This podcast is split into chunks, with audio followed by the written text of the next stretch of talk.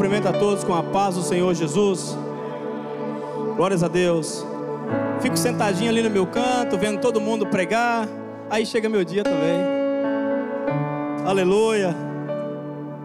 Não sei, dá cinco horas, seis horas da tarde. Fico, parece que não está legal. Vou para um lado, vou para o outro. Dou uma olhada de novo para ver se eu li o negócio certo. Anoto de novo. Aleluia. Deus tem uma palavra para os nossos corações nessa noite. Você crê? A palavra é dele. Muito obrigado. Obrigado a todos que têm servido o reino de Deus com alegria, com paz, de gratidão. Amém? Vamos estar lendo a palavra do Senhor. Tenho meditado nessa palavra por algum tempo, por alguns dias. O pastor Jair falou um pouco sobre Zaqueu na nossa última consagração dos varões. E Deus ministrou algo no meu coração nessa noite. De um Deus que chega e fala para um pecador que ele queria habitar na casa dele. E é isso que nós vamos falar. O Deus que habita na casa dos pecadores. Amém? Livro de Lucas, capítulo 19. Estarei lendo alguns versículos.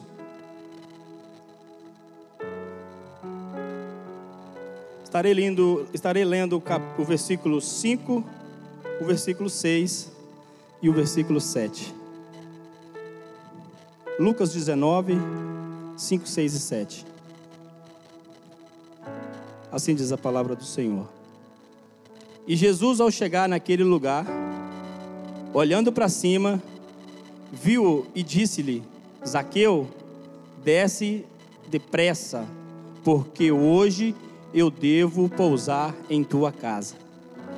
E apressando-se, ele desceu e recebeu com júbilo. 7. E vendo isto, todos murmuravam, dizendo: Ele foi ser hóspede de um homem que é pecador? Amém? Feche seus olhos. Um minuto, por favor.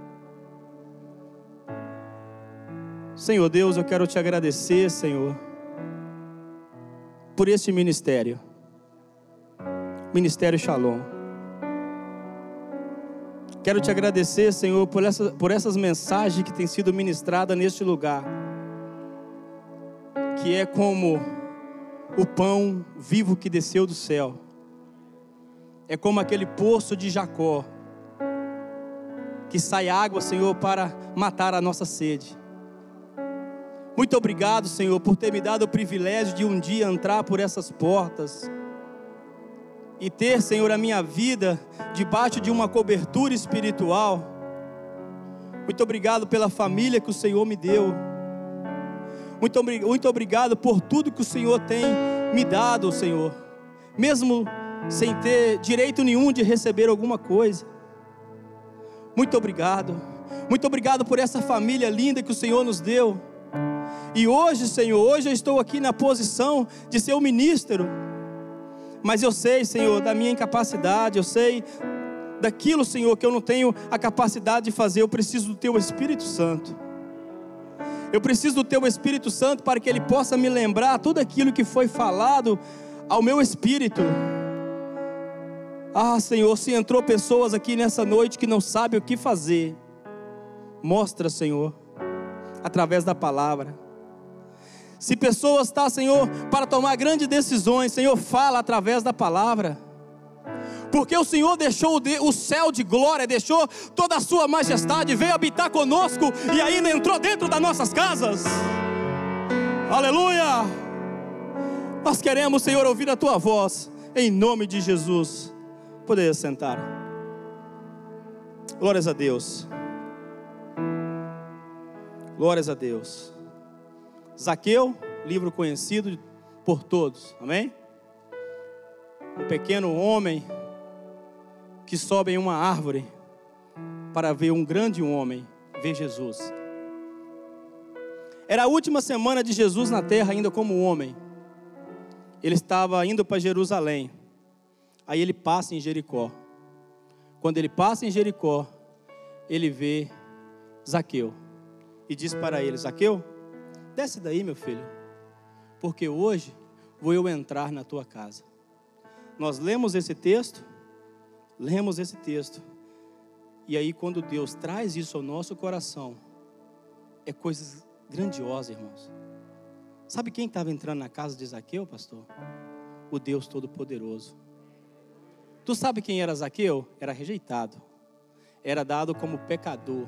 A Bíblia sempre relata os publicanos e os pecadores. Isso é muito difícil, isso era muito difícil para que o povo pudesse entender. Por quê? Porque os judeus religiosos, eles se mantinham purificados. Lembra que eles não podiam tocar em nada mortos? Aquilo que estava morto não podia ser tocado?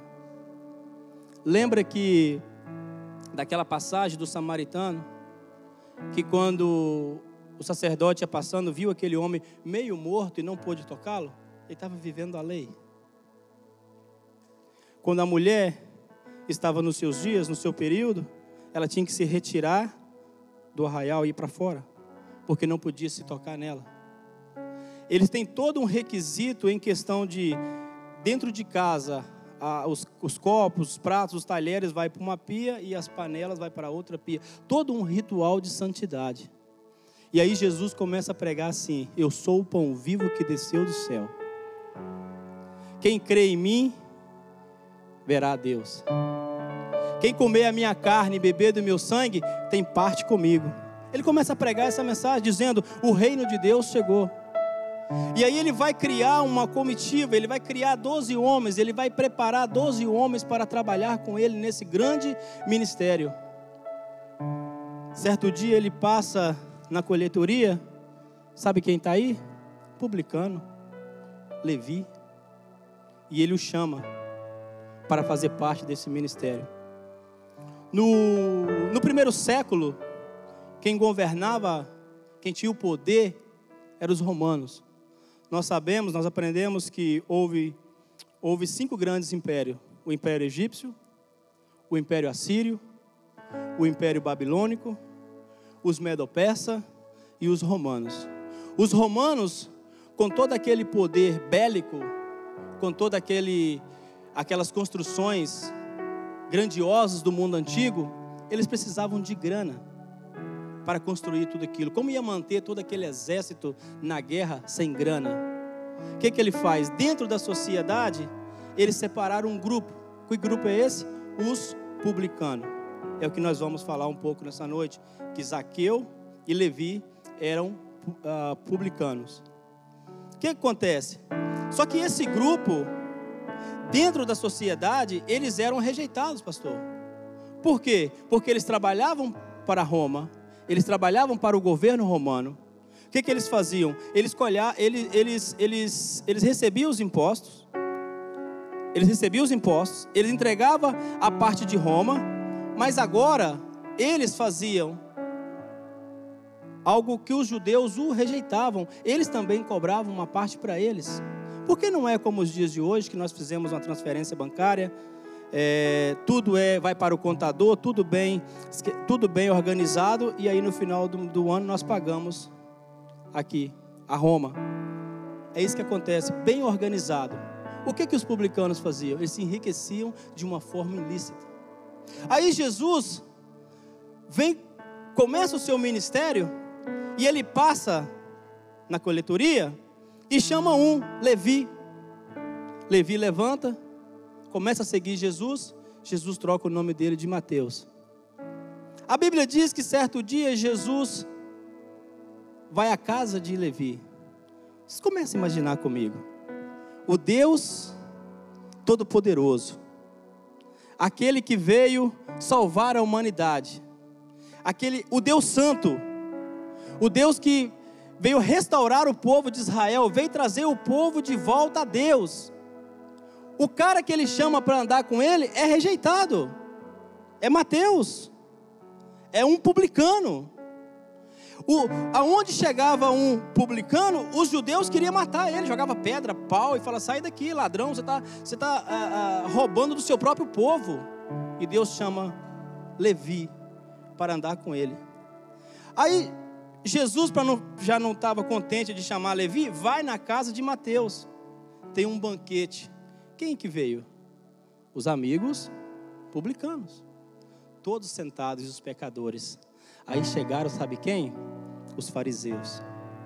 Mas olha, falando com os discípulos, o mestre de vocês come com esses pecadores? Jesus, ninguém falou com ele, ele já tinha ouvido. Ele falou assim: sim. Os bons precisam de médicos? Não. Quem precisa de médico? Os doentes. Eu posso imaginar que os publicanos se conversavam entre eles, pastor Jair, trabalhavam juntos. Sim ou não? Nós que trabalhamos na construção, nós comunicamos coisas de trabalho uns com os outros, da limpeza, conversa com, com as pessoas da limpeza, ou do landscape, conversa uns com os outros. Eu posso imaginar os publicanos falando assim: olha, aí apareceu um homem que ainda não houve um como ele. Ele tem todo o poder. Ele ressuscita, os demônios olham para ele, sai correndo. Ele passa, as pessoas agarram na veste dele, são curadas. Ele tem todo o poder. Mas sabe o que, que ele faz? Ele vai para a casa de Mateus e senta lá no meio de todo mundo e está comendo. Ele é diferente. Eu tenho certeza que Zaqueu ouviu isso. No coração de Zaqueu nasceu um desejo de ver Jesus. Mas sabe o que, que Zaqueu não sabia? Que ele ia entrar na casa dele. Era a última semana, como eu falei aqui, ele vai passar para Jerusalém. Aí ele passa em Jericó quando ele passa em Jericó, ele sabia que Zaqueu estava esperando ele, pastor. Porque o Senhor está esperando que o coração do pecador se arrependa. Nós só temos que subir na árvore, quizás talvez carregar uma cadeira, talvez estar na porta como diácono, ou aqui em cima adorando Ele, ou trabalhando na multimídia, como essas pessoas incansavelmente têm feito. Ele está esperando que o coração do pecador tenha uma posição para que ele possa não somente abençoá-lo, entrar na casa do pecador. Amém? Ele olha, ele passa e ele diz para Zaqueu assim: Zaqueu, desce daí, Zaqueu, por favor. Porque hoje, Zaqueu, vou eu entrar na tua casa.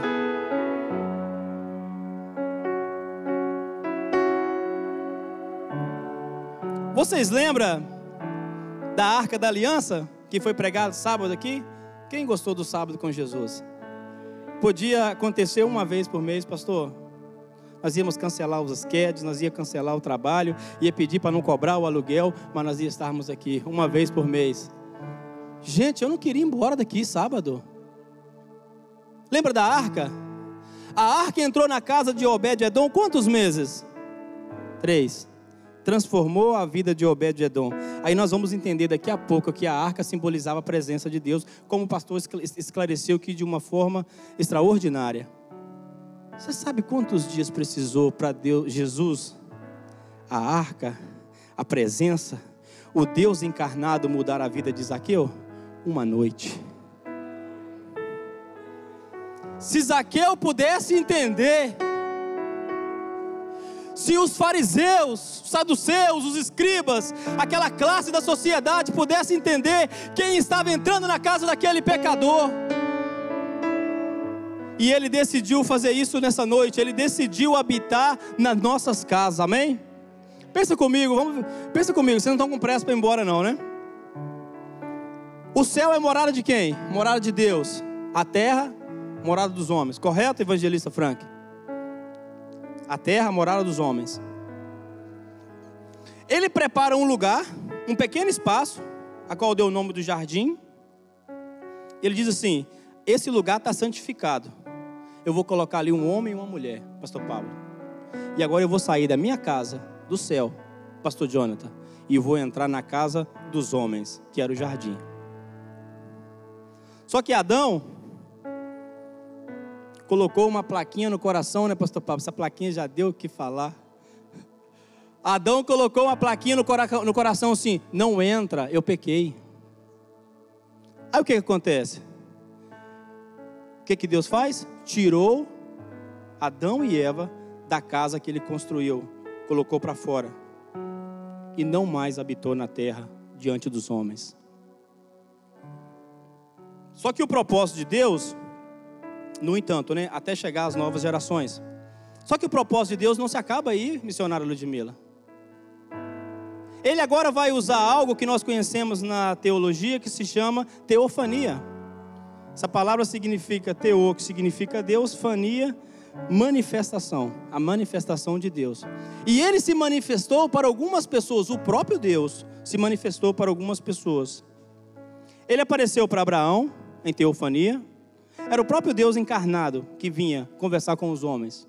Ele apareceu para Abraão, ele apareceu para Agar, ele apareceu para Jacó, ele apareceu para Moisés e ele apareceu para Josué.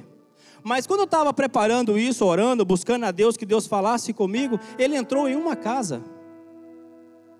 Abraão. Abraão estava com a sua família em uma tenda, saiu para um propósito. Saiu da zona de conforto e foi viver os projetos de Deus. Deus certo dia olhou e falou: Hoje vou eu na casa do meu amigo Abraão. Amém? Quando Abraão vê aqueles três anjos, ele diz para Sara assim: Sara, prepara o melhor bolo, Sara, prepara o que tem de melhor que o próprio Deus hoje, Sara. Sara, ele fazia isso lá no jardim, né? Ele visitava Adão. Até hoje ele não entrou na casa de ninguém, Sara. Sara, ele vai entrar na nossa casa. Eu posso imaginar Sara falar assim: esse, esse Abraão já está é doido. Onde que ele está vendo Deus? Pastor Pablo, como que ele percebeu que era Deus? É intimidade.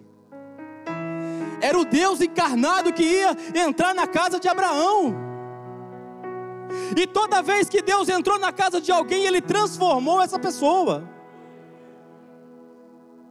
Ele entrou falou dos projetos, falou assim: Abraão, no próximo ano, quando eu voltar aqui na tua casa, Abraão, você terá um filho, o filho da promessa, Isaac. Fez promessas e promessa para Abraão. Olha, vem cá, Abraão. Imagina Abraão no meio do deserto, olhando os céus, tantas estrelas. Toda vez que ele entrar na nossa casa, Pastor Pablo, ele vai mudar algo. Ele vai fazer alguma coisa. Ele mostrou o projeto que ele tinha na vida de Abraão. Abraão saiu no meio daquele deserto, olhou para todo lado os estrelas. Abraão, assim será a sua descendência, Abraão.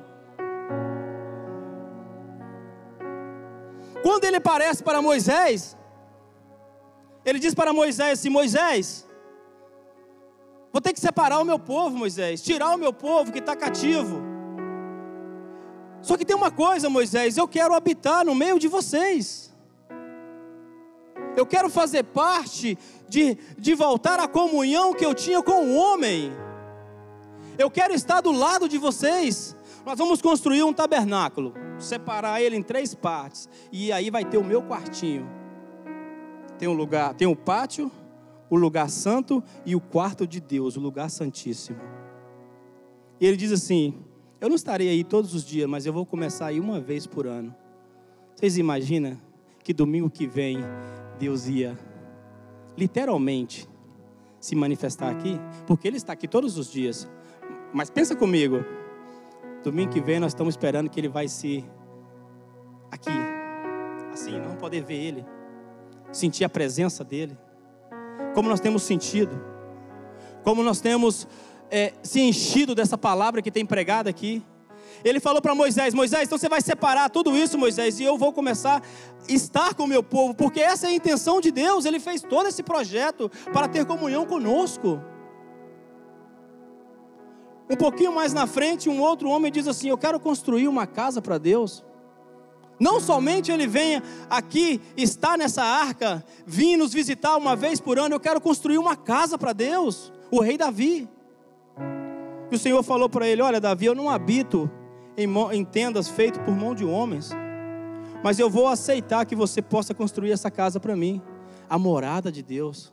E ele começa a ter relação com o homem.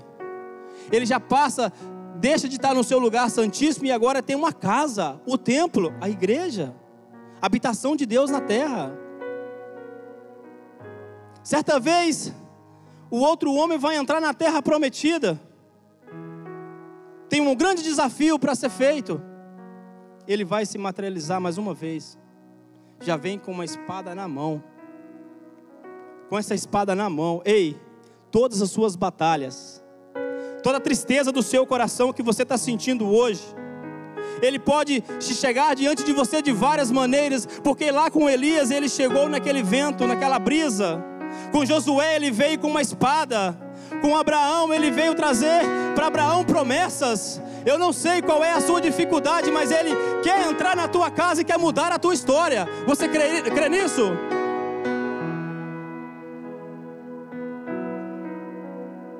Ele falou para Moisés assim: quando o povo era para sair do Egito. Não posso esquecer isso aqui, isso é muito importante. Você vai separar um cordeiro. Na décima praga, você vai matar esse cordeiro e vão passar o sangue nos umbrais da porta. Entende? O sangue nos umbrais não estava dentro da casa, estava para lá de fora. Só que mesmo assim o anjo da morte não podia entrar. Isso foi a lei. A lei era o sangue que era passado nos umbrais da porta, porque ainda ele não podia entrar. Não podia entrar no nosso coração. Nós tínhamos que aprender a adorá-lo. Nós tínhamos que entender todo aquele processo de adoração para que ele pudesse entrar dentro de nós, habitar dentro de nós. O sangue na porta era a lei. Vivia com Adão, se manifestou diante de outros homens, passou o sangue na porta e agora ele toma uma outra decisão. Ele vai vir habitar conosco. Aleluia. Em Apocalipse diz que na Nova Jerusalém não haverá sol, porque ele será a luz. Eu quero que você comece a imaginar comigo Deus começar a se despir da sua glória tirar todo o teu poder, toda a tua majestade. O Criador do universo, aquele que tem todo o poder, ele agora vai entrar em um útero. Ele vai diminuir de tal maneira, pastor, de tal maneira, de tal maneira, para habitar no nosso meio, para ter comunhão, para que nós possamos ter relação com Ele. Ele vai abrir mão de tudo e vai entrar em um útero. Imagina Deus se preparando para entrar no útero de uma mulher. impossível isso acontecer. Só Deus pode fazer isso. Ele diz que todo joelho se dobrará diante dele. Ele diz que toda língua se confessará diante dele. Ele criou tudo com o poder da palavra. Ele tem todo o poder. Ele tem todo o poder, ele faz todas as coisas, ele, ele tem todo o controle nas suas mãos. Agora ele vai entrar no útero. Vai diminuir de tal maneira para ter relação conosco, pastor Jair. Para ter relação conosco, Fabiana. Só que ele não escolheu nenhum palácio de Roma para entrar. Entenda isso. Ele não escolheu nenhum imperador para ter uma vida luxuosa. Ele procurou um lugar simples, humilde. Vocês imaginam? Imaginam comigo? Essas coisas vêm na minha cabeça, eu fico maluco que eu não consigo eu não consigo tentar expressar para vocês o que vem na minha mente, no meu coração. Se eles soubessem que era o próprio Deus que estava na barriga de Maria, o que, que eles iam fazer? Eles fecharam a porta. Sabe aonde ele teve que nascer? Na manjedoura.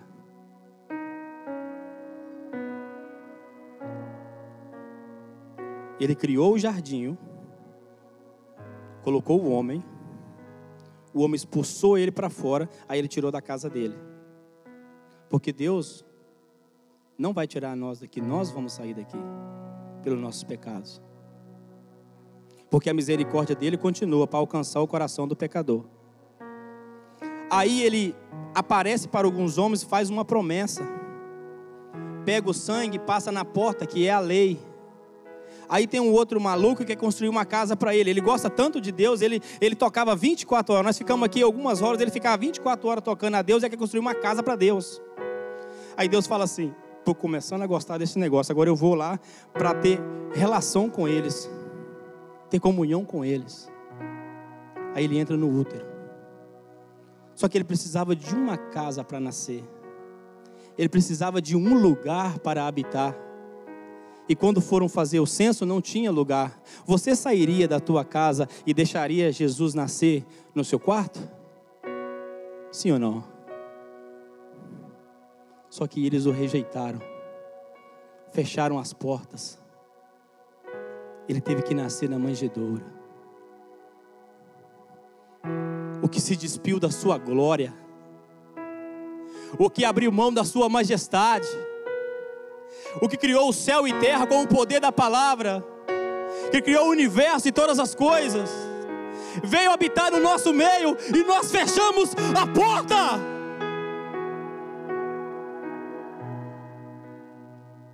Mas ele não abriu mão, pastor Pablo. Ele começa o seu ministério. Sabe quantas casas que Jesus habitou no Novo Testamento? Doze. Falei isso com o pastor Pablo. Hoje ele fez uma lista que significa 12, não lembro mais nada, pastor Pablo. Ele habitou em 12 casas. O que me chama a atenção é que ele começa o seu ministério, vem um oficial romano e diz para ele: Senhor, tem um soldado meu que está passando mal. Ele diz assim: Vou eu entrar na sua casa. Nós fechamos a porta e ele está assim: Abre que eu quero entrar. Ei, você fecha. Aí ele fala assim: Abre que eu quero entrar. Jorge, abre, Jorge, que eu quero mudar a sua situação, Jorge. Abre, Fábio, que eu quero mudar a sua situação, Fábio. E aí eh, o soldado diz assim, o soldado diz assim, Senhor, não precisa ir lá não. Basta uma palavra tua.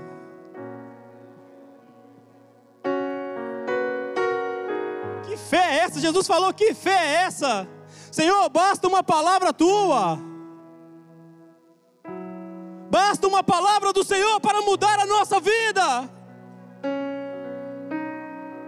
Ele disse para a mulher pecadora: vai e não peque mais, ponto. Mudança de vida. Sabe qual é a segunda casa que ele entra? A casa de Pedro. A sogra de Pedro estava doente. Ele chega, pega pela mão. Ela, aleluia. Desculpa, desculpa, desculpa. Porque está anotado, né? Aí você se empolga e esquece. A primeira casa que ele entrou foi o casamento em Caná da Galileia. Ele levou alegria. Depois, ele vai falar com, com o oficial do rei. O oficial do rei diz que ele não precisa entrar na casa dele. Aí depois ele vai entrar na casa de Pedro, vai curar. Lá no casamento ele era alegria, na casa de Pedro ele era cura. Quando chega em Carfanaum, ele é a restauração.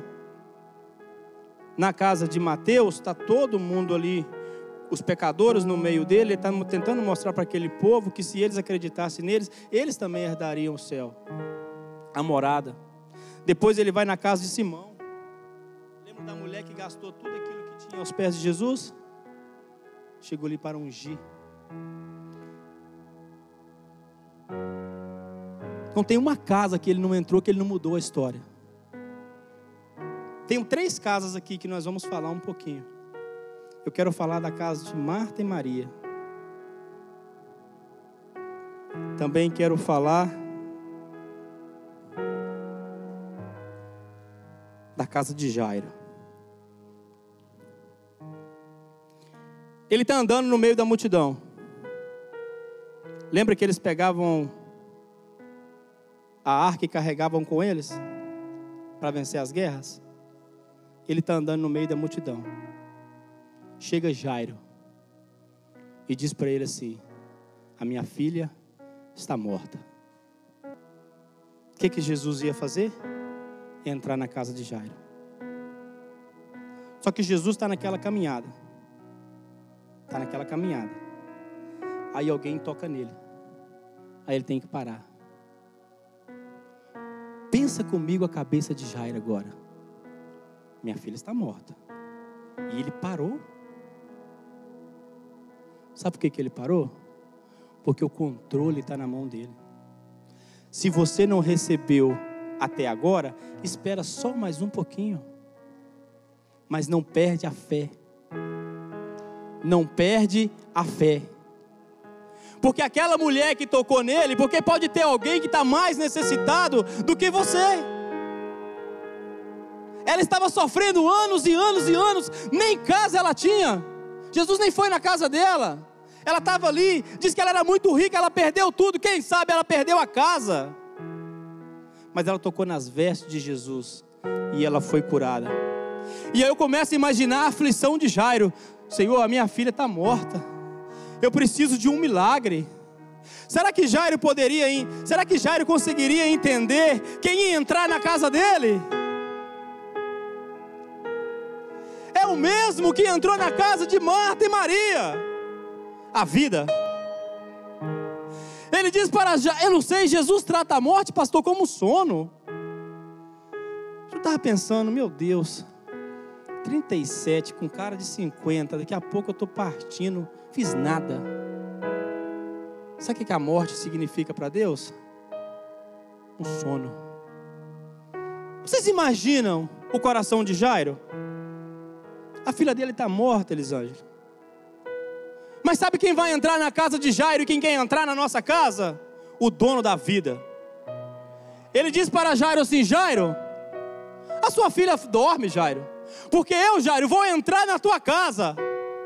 Ei, a morte está dentro da casa de Jairo, mas a vida está vindo ao encontro à casa de Jairo. Quando a morte se encontra a vida, ele diz: Menina, acorda, levanta. Aleluia. E é isso que ele quer fazer. É a cura, ele entra.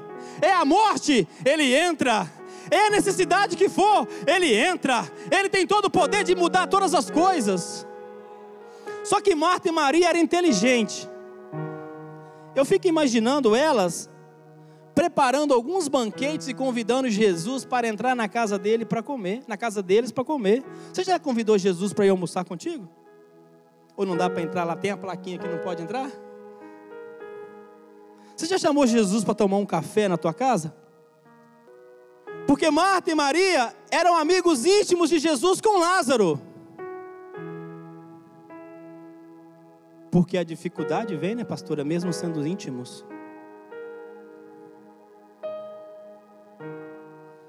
Imagina, Jesus, o que você vai fazer hoje? Rapaz, a gente vai ter que cruzar aquele lago da Galiléia e ir para o outro lado. Lázaro tem um tanto de coisa para fazer. Ah, mas você vai comer esse pão aqui, a gente preparou. Né? Aí vem Marta, vem Maria, e aquela alegria que só.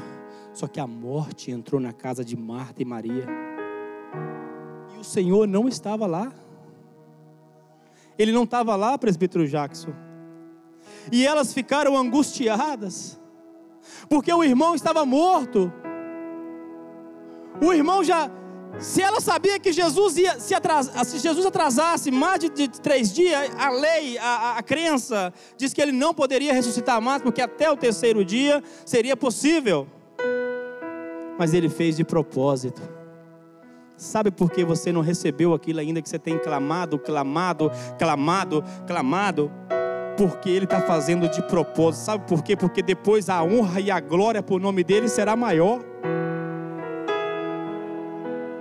Você esperou três dias, espera o próximo. Eu esperei três anos para casar, fica tranquilo, vai dar certo. Deus vai mandar a varoa. Tenha paciência, se consagra a Deus se entrega a Ele. Casa com alguém que vai estar do seu lado para servir a Deus, que vai te pegar nos seus momentos de fraqueza e falar assim: não, levanta a tua cabeça, levanta a tua cabeça, porque vai dar certo. Até hoje deu certo, não vai dar certo agora. Ei, espera no Senhor. Espera no Senhor. Jesus, ele demorou de propósito. Jairo tinha experiência do dom da vida entrar na casa dele. E Maria e Marta estavam tão íntimas de Jesus e falou assim: Ah, Jesus, o Senhor curou todo mundo. O Senhor fez tanta coisa para todo mundo. E o meu irmão morreu. Ele disse: Calma, ele está dormindo. Sabe o que, que ele falou? Eu não podia estar lá quando ele estava doente, porque senão ele não ia morrer. A morte consegue, Pastor Pablo, vencer a vida? É propósito de Deus, Pastor Jonathan, que vocês entraram aqui no tempo certo, no momento certo. E todos os sonhos, os projetos de Deus vai se realizar assim: Lázaro, vem para fora. Lázaro, vem. Lázaro, vem. Ei, a vida está chamando. E quando ele dá a ordem no mundo espiritual, o mundo tem que mover, o mundo tem que mover segundo a palavra de Deus. Tem alguém enfermo na tua casa? Você está orando pela vida de alguém? Tem alguém que você quer apresentar a Cristo? Ele vai chegar e vai chamar. A pedra temos que remover, eu e você. Ele vai dizer: sai. E quando ele dá essa ordem, ah, tem que sair, porque ele tem todo o poder. Ele tem todo o poder. Ele tomou essa decisão de habitar em nossas casas. Ele entrou na sua casa, Gregory. Ele quer mudar o seu ministério. Ele quer mudar a tua vida. Ele quer colocar na tua boca a palavra dele para você pregar. É isso que ele quer fazer. Ele quer levantar ministérios. Ele quer fazer pessoas comprometidas com o reino. Que nós não fizemos somente aquilo que, que é pedido para fazer, que nós podemos fazer com excelência. É para carregar a cadeira, vamos carregar com excelência. Vamos nos, nos entregar a vida como Maria e Marta. Quem sabe a morte pode entrar na nossa casa. Quem sabe a doença pode entrar na nossa casa, como entrou na casa de Pedro. Mas nós temos que deixar a chave, a porta aberta, entregar a chave na mão dele. Coloca de pé em nome de Jesus.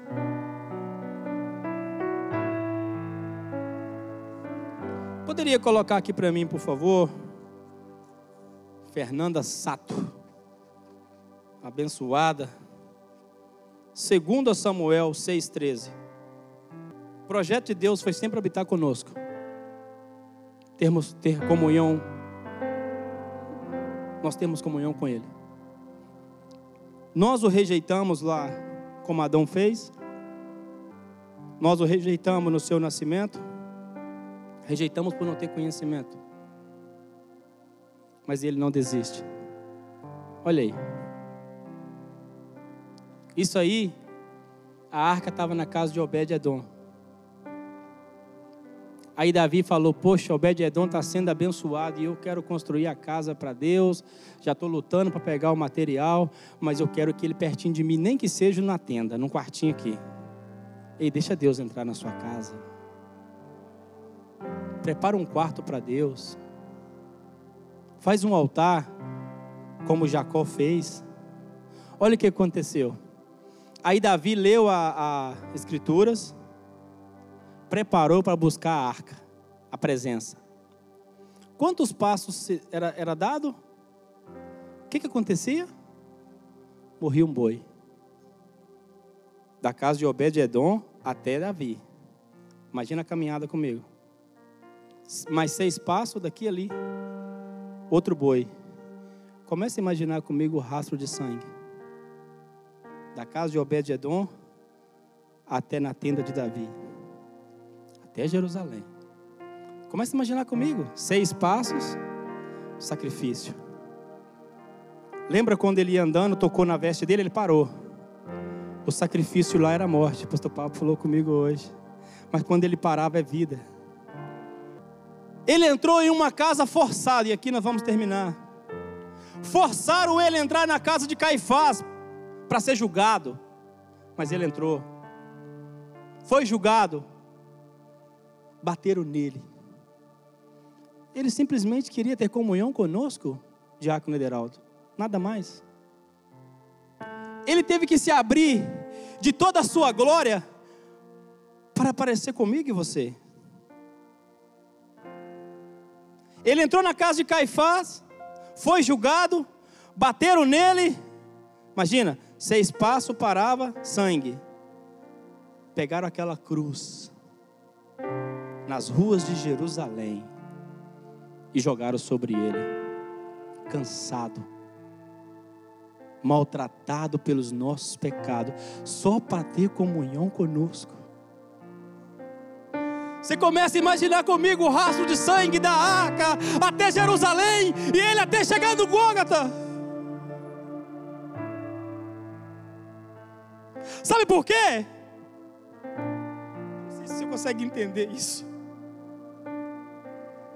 É porque ele diz assim: lá o sangue eu passei nos umbrais. tentaram criar uma casa a qual eu habitava uma vez por ano. Aí eu venho ter comunhão com vocês. Agora eu quero fazer diferente. Eu vou carregar a, a, a cruz. Olha o rastro de sangue. Mas quando eu morrer nessa cruz, eu posso habitar dentro de vós. Aleluia. Aleluia, aleluia, aleluia. Adore a Deus. Porque Ele habita dentro de nós. Nós somos morada dEle. Ele passou a habitar dentro de nós. Havia dois homens após Jesus ressuscitar. Sabe quando eles se deram conta que era Jesus? Quando entrou na casa deles. Os discípulos estavam desesperados porque estavam com medo de ser mortos, porque eles dizendo o corpo de Jesus foi roubado pelos discípulos. Jesus entra na casa deles e diz: Paz seja convosco. Ele quer entrar na nossa casa, Ele quer mudar a nossa história. Aleluia. Senhor Deus, nós te louvamos e nós te exaltamos, Senhor. Quanto sacrifício o Senhor fez para ter comunhão conosco. Como o Senhor nos demonstra que é importante abrir os nossos corações, abrir as nossas casas para que o Senhor possa fazer morada. Quando o Senhor morre naquela cruz, o Senhor passa a habitar dentro de nós. Nós queremos ser instrumento do Senhor. Espírito Santo, não se afaste dos nossos corações. Porque se nós tentarmos fazer a obra na carne, vai dar errado. Habita dentro de nós. Cumpre os seus propósitos na nossa vida. Muito obrigado, Senhor, em nome.